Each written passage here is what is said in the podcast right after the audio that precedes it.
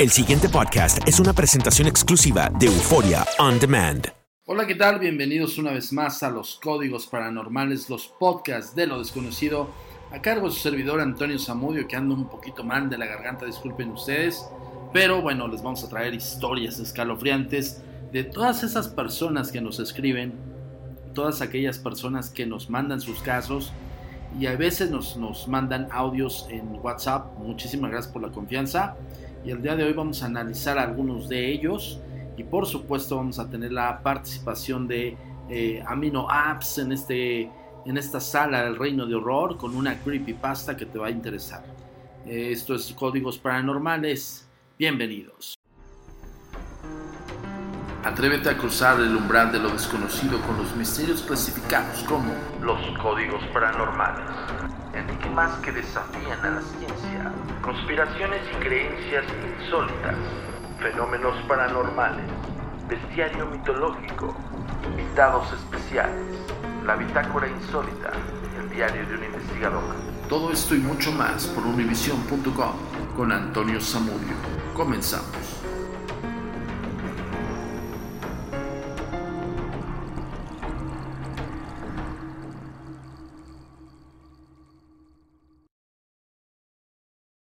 Comunicación es muy importante para nosotros. Síguenos en nuestras redes sociales. Facebook, arroba a mi paranormal. Twitter, arroba agentes de negro. Instagram, arroba. Nuestro sitio oficial, www.agentesdenegro.com.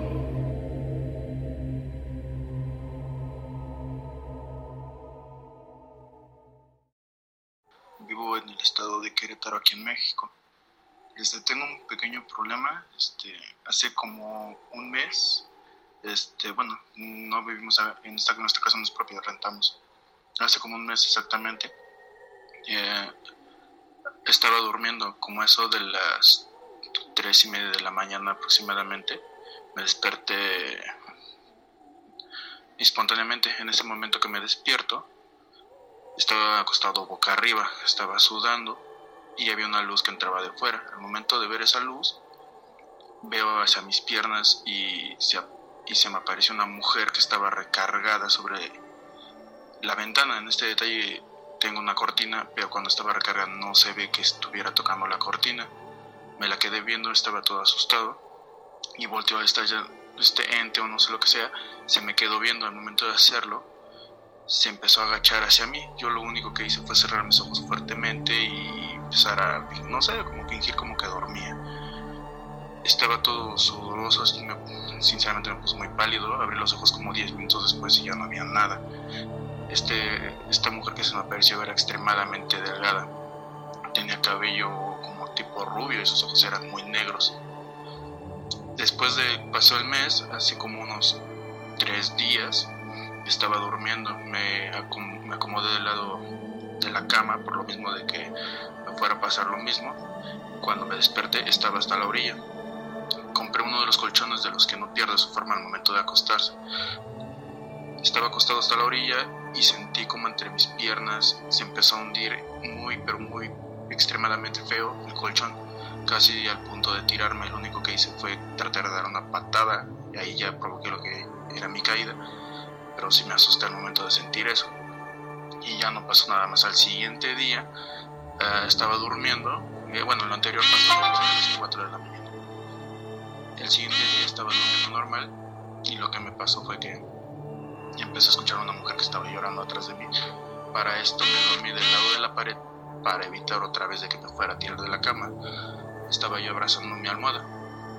Al momento de que sucedió esto, escuché a una mujer llorando que estaba detrás de mí, pero no, no le encontré sentido porque yo estaba recargado hacia la pared. Y aparte sentí como que me abrazaba. Me espanté demasiado, traté de pellizcar a lo que era, pero no pude. Creo que por la impresión quedé completamente desmayado. El día de ayer lo mismo le platiqué a mi compañero de cuarto, bueno, perdón, a mi compañero porque cada, tiene, cada uno tiene la cámara separada y me dijo que pues intentara dormir en su cuarto el día de ayer. Lo intenté y ese día dormí perfectamente, no tuve ningún problema. solamente sí sentí una presencia medio fea porque cerré la puerta para que no hubiera ningún problema. El día de hoy, llegando de mi trabajo, me dormí aproximadamente como seis y media. Al momento de dormir sentí que me querían ahorcar. Ahí no sé si estaba dormido o no, pero me desperté repentinamente con un dolor en el cuello. Cuando me desperté no me podía mover muy bien y me sentía demasiado ansioso, me daba mucha comezón el cuerpo y tenía demasiado calor, lo único que hice fue levantarme y sinceramente ya no sé qué hacer, esto ya me está asustando un poco con eso de que ya me, esto, esto no sé qué me está siguiendo, me ha querido ahorcar y no sé qué voy a hacer los días siguientes. Ahorita mi compañero está trabajando en el tercer turno y nuevamente me, está, me prestó su recámara para dormir, pero sinceramente ya no puedo dormir en mi cuarto. O aquí el detalle es o me está siguiendo o es el cuarto donde estoy. Ya no sé qué hacer. Luego llego al trabajo y me siento demasiado cansado. Me dicen mis compañeros que veo muy pálido. No sé si me podrían ayudar o a qué se sucede esto. O sea, ¿por qué sucede esto? ¿Qué tal Jesús? ¿Cómo estás? Buenas noches. Mi nombre es Antonio Zamudio, director de la Agencia Mexicana de Investigación Paranormal. Y pues bueno, tu caso es como uno de tantos que hemos analizado e investigado. De primera mano te decimos que primero hay que corroborar que evidentemente no estés estresado, ya sea por trabajo o alterado por alguna presión que tengas o algo por el estilo, que haga que reproduzca ciertos eh, hechos físicos, ¿no? Para descartar un poquito lo del cuello, descartar un poco también esta sensación de hormigueo en el cuerpo, que es, puede ser por un, estado alterado de conciencia, pero también podría devenir de, pues, de esta experiencia que tuviste. Lo que hay que ver primero es saber si en ese lugar donde están rentando, eh, pues bueno, hay, alguien que les pueda decir exactamente qué, qué es lo que pasó en ese lugar de antemano te digo que no se arraiga nada, o sea, no, no hay entidades espirituales que sigan a las personas. Eso es un mito, es totalmente falso. El espíritu que queda atrapado en espacio-tiempo, en un lugar, ahí se queda. No hay una razón para cargarse o para salir del espacio-tiempo, puesto que por eso están arraigados en ese lugar. Por otra parte, pues más allá de darte una explicación sobrenatural, primeramente tenemos que saber un poco de la historia de ese lugar y también parte de tu historia. Si en un momento dado es la primera vez que te sucedió, o si recuerdes que en algún momento de tu vida te ha sucedido no, no algo similar, sino más bien algo extraño que no te que no hay una explicación. Eh, eso por un lado y por otro lado, este, pues bueno, tendríamos que hacer un análisis de tu psique para profundizar un poco más a nivel conciencia qué es lo que está pasando por tu cabeza. Con esto no te quiero decir que estés mal o estés viendo visiones, sino más bien hay que ver cómo reacciona tu cerebro ante estos hechos. Eh, a nivel racional podrías buscar una explicación, pero pues realmente cuando no hay algo que lo explique, obviamente empiezan las dudas y empieza, un estrés muy, muy fuerte. Entonces, lo que sí te digo es que si en la otra habitación duermes, muy bien y te sientes seguro, quédate en esa habitación. Cuando le toque este, estar a tu amigo, vamos a hacer una prueba. Este, cambia la habitación, dile, dile a tu amigo el día que se quede ahí, que se quede en tu cuarto. Veamos qué sucede. También ahí podemos definir si eres perceptible y en qué grado y este y también si eso que se está manifestando es por algo. Ahora, todas las entidades o todos los espíritus buscan una comunicación, es un mensaje. Lo extraño del asunto, como me lo estás comentando, es que evidentemente este espíritu o esta presencia, si es que lo es, ojo, no estoy determinando que así, así lo sea, ¿ok? Si es que es un espíritu, este, está consciente de que está muerto y reaccionó eh, al hecho de que buscara, eh, te buscara tal vez en el mismo sitio donde no te encontró y por ende la reacción de tal vez de no, ¿no? o desesperación por, por quererte ir de ese espacio. Ahora, hay que descartarlo, por eso insisto. Vamos a preguntar un poco más acerca de ese lugar.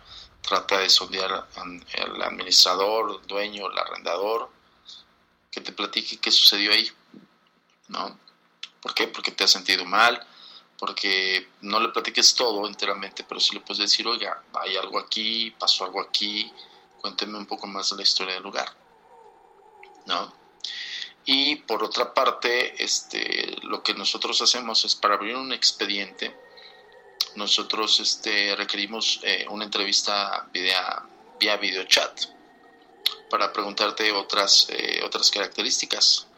Y lo que podemos hacer ahorita por lo pronto es que me averigües eso que te dije hace rato y toma una serie de fotografías del espacio donde duermes y donde te suceden las cosas. Si es video, mucho mejor y el video no puede, eh, más videos de 30 a 40 segundos máximo, corta y vuelves a grabar para que podamos analizarlo eh, cada momento, ¿no? Y bien, por, por, ese lado. Y por otro punto, eh, pues no te enganches. Lo único que sí te puedo decir es que no, no, no hagas tanto caso. Yo sé que es fuerte a veces el sentir algo y, y pues al final del día, pues son tus zapatos, ¿no? Entonces, sí es fuerte, pero te recomiendo eso. Y pues va, con base a todo lo que te digo, pues podemos empezar a indagar un poco más. Le agradezco mucho la respuesta. En este caso, este, las preguntas ya las hice con, la, con el dueño de la casa. Me dice que no hay ningún problema. De hecho, estamos en una privada.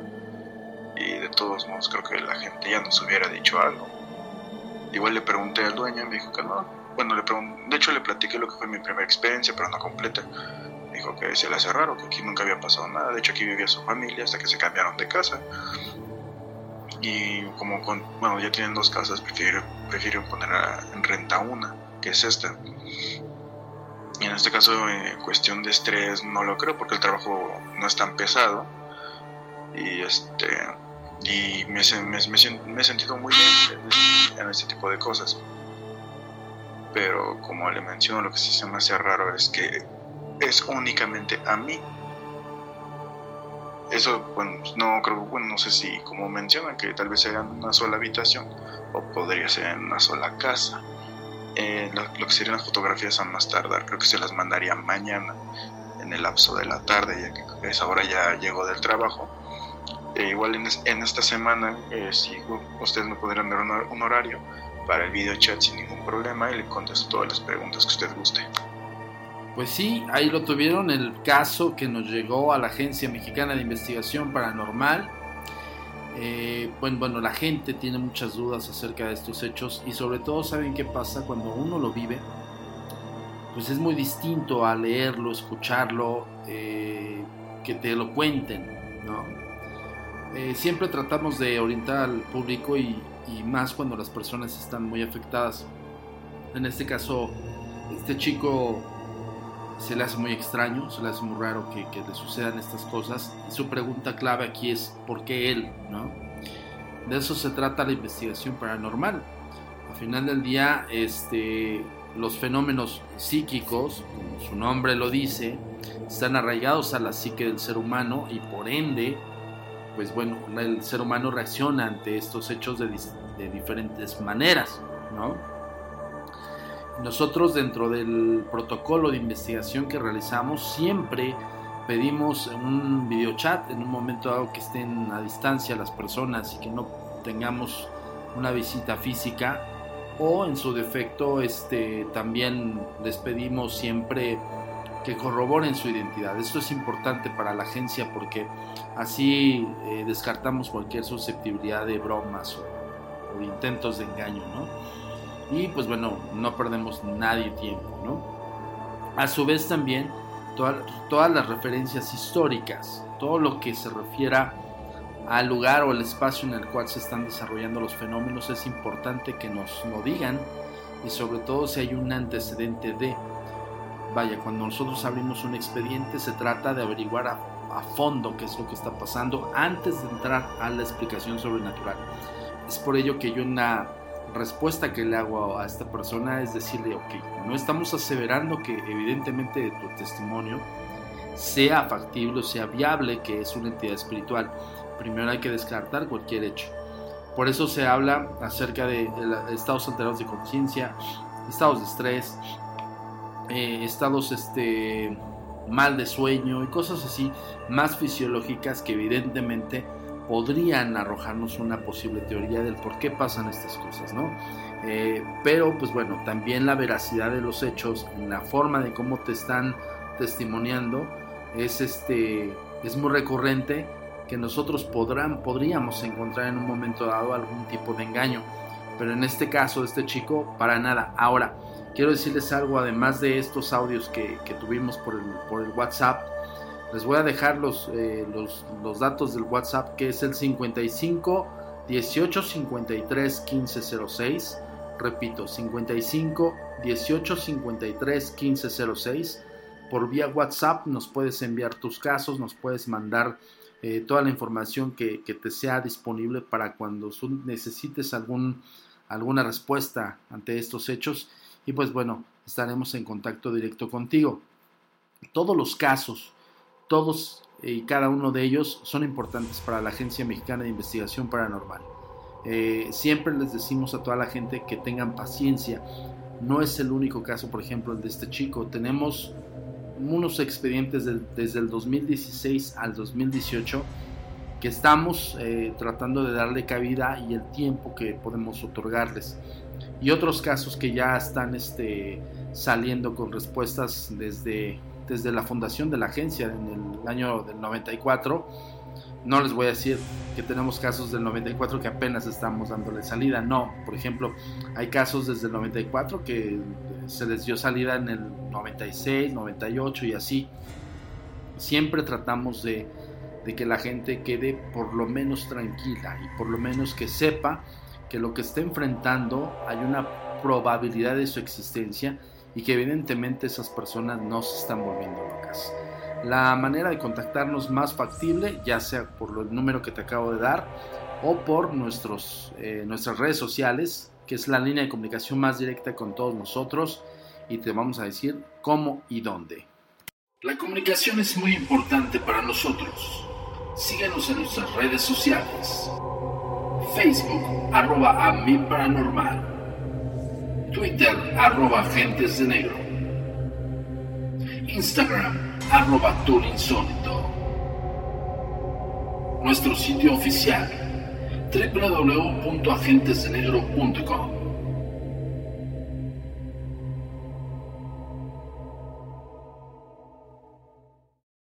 Pues ahí tienen las líneas de comunicación que siempre estaremos en contacto contigo. Este caso eh, solamente es el inicio, vamos a ir eh, desmarañando todos los detalles y por supuesto las posibles evidencias te las vamos a mostrar aquí en los códigos paranormales, los podcasts de lo desconocido por medio de univision.com y Euphoria on Demand.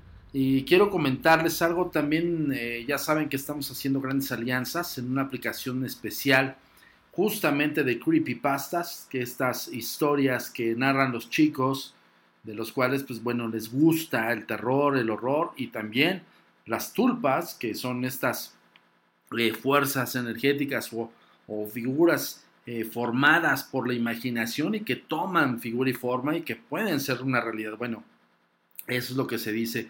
Pero bueno, quiero dejarlos con esta eh, colaboración de Amino Apps, en este caso del Reino de Horror, la sala del Reino de Horror y por supuesto la Agencia Mexicana de Investigación Paranormal y los códigos paranormales estamos presentes en esa sala. Y justamente esta es una de las historias de este chico Gracias a Priscila, a Priscila que es la líder de este grupo de Reino de Horror. Hola amigos, ¿qué tal estáis? Espero que os encontréis todos muy bien. Mi nombre es Pris, o mejor conocida como Queen en Mundo de Horror. En esta ocasión me complace anunciaros la alianza que estamos teniendo con la Agencia Mexicana de Investigación Paranormal y Códigos Paranormales. Necesito que estéis todos muy atentos porque se vienen grandes sorpresas. Un chico de identidad desconocida que a pesar de que actualmente cuenta con más de 22 años, aún no ha podido superar su miedo a la oscuridad. No se tiene claro el porqué, pero sí se tiene claro una serie de acontecimientos que lleva arrastrando desde hace bastante tiempo. Cuando tenía seis años, cuando se iba a dormir, él podía ver que había monstruos en diversos sitios de su habitación, detrás de la ventana, dentro del armario o debajo de la cama. El chico no podía pasar una noche entera sin llorar para hacer que sus padres buscaran al monstruo que estuviera esperando para comérselo y hacerlo desaparecer. Padres hacían lo posible para consolarlo diciéndole que sus monstruos eran producto de una ilusión, pero era inútil. El chico seguía comiendo durante las noches. La mayoría de veces se tapaba con las sábanas hasta estar lo suficientemente cansado como para preocuparse. Pero en otras, el miedo y desesperación eran tan grandes que a veces corría hasta la habitación de sus padres, despertando a sus hermanos en el proceso. Tras una noche particularmente traumatizante, sus padres se cansaron. Sabían que la lógica y la razón no acabarían con los miedos del chico, por lo que a su madre se le ocurrió crear un muñeco a partir de un montón de trozos de tela surtidos, creando así un muñeco con ojos grandes y blancos, hechos de botón y orejas de gato caídas. Sus pequeños brazos y piernas estaban hechos con un par de medias rayadas en blanco y negro que pertenecían a su hermana, y la mitad verde de su cara estaba hecha de una de las medias altas de fútbol de su hermano. Su cabeza podía ser descrita como bulbosa y por boca su madre le había cosido un pedazo de tela blanca y bordado en forma de zigzag una amplia sonrisa de dientes afilados. Al chico le encantó el muñeco, a quien llamó señor Ickbar Biggelsteine o Ick para abreviar. Ick tenía la misión de proteger al chico de sus pesadillas, por lo que cuando veía un monstruo detrás de la ventana, colocaba a Ick contra el vidrio. Si había un monstruo debajo de la cama, Ick también estaría debajo de ella. Y si había un monstruo saliendo del armario, Ick bloqueaba la puerta. El chico ya podía dormir mejor, no importaba si tenía una pesadilla, porque Ig también le ayudaría a combatirlas mientras dormía. En sus sueños, Ig podía hablar y le decía al chico que lo amaba. El chico le respondía diciendo que también lo amaba, pero más que a nada en el mundo. En un sueño, tras haber perdido su primer diente, Ig le pidió su diente al chico para combatir a las cosas malas.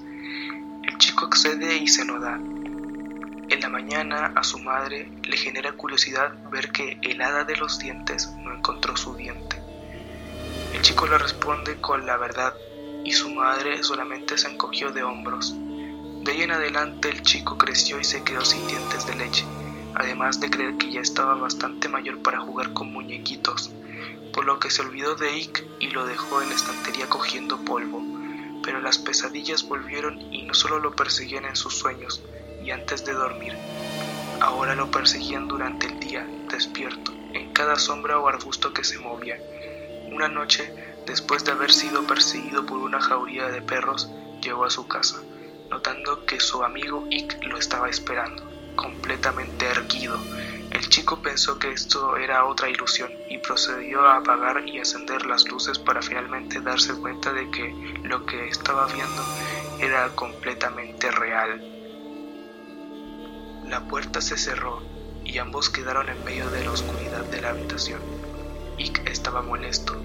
Dejaste de alimentarme. ¿Por qué debería protegerte? ¿Protegerme de qué? Déjame mostrarte. El chico pestañeó y vio todas sus pesadillas. Estaba en un bosque con una espesa niebla y olor a carne podrida, mientras luces de verde amarillento parpadeaban notaba la presencia de insectos carnívoros y fetos abortados que colgaban del follaje. Esto es lo que tu realidad será sin mí. Sintió unas pisadas que hacían temblar la tierra que estaban detrás de él. Soy el único que puede pararlo. Estaba detrás de él, enorme y enojado. Dame lo que necesito y lo haré. Se despertó antes de poder darse la vuelta. Fue al armario de sus padres a por los dientes de su hermana y se los dio todos a Ikbar. Se pasaba por el closet de sus padres a por los dientes que estaban destinados a la hada de los dientes, pero a veces estrangulaba al gato de la vecina y le robaba sus pequeños incisivos. Ick empezó a verse más vivo. En la luz perfecta se podían ver sus dientes brillando. Estaba tibio al tacto, y también se movía cuando se iba. Se le pasó más de una vez por la cabeza acabar con Ick, pero nunca tuvo el valor suficiente y siguió recolectando dientes durante la secundaria y la universidad, Mientras más crecía, A más cosas aprendió a tenerle miedo y más dientes necesitaba. Una vez al salir del trabajo, encontró a un hombre forzando la cerradura de su auto. Tuvo que usar el martillo para extraer los molares y llevarse esos dientes amarillos. Cuando llegó en el techo, en un extremo, estaba Ikbar y le preguntó, ¿Cuánto me amas? Más que nada, respondió el chico, más que nada en el mundo. Interesante y escalofriante esta creepypasta, nada más y nada menos que en el reino del horror de Priest Queen en Amino Apps. Ya sabes que te tienes que unir a esta gran comunidad, así como también en nuestras redes sociales y por supuesto en la página oficial. Ya sabes que tenemos una cita con lo desconocido cada semana, con los misterios indescifrables y por supuesto con muchos fenómenos paranormales, nada más y nada menos en los códigos paranormales de Antonio Zamudio, su servidor, y de la Agencia Mexicana de Investigación Paranormal por medio de univision.com. Nos vemos la próxima semana. La comunicación es muy importante para nosotros. Síguenos en nuestras redes sociales. Facebook, arroba a paranormal.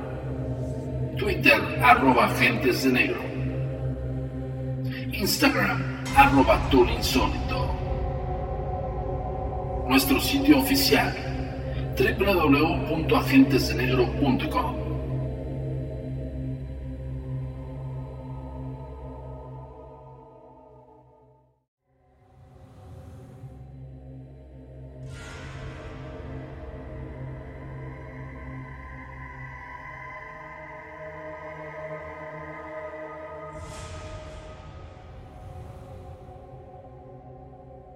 El pasado podcast fue una presentación exclusiva de Euphoria On Demand. Para escuchar otros episodios de este y otros podcasts, visítanos en euphoriaondemand.com.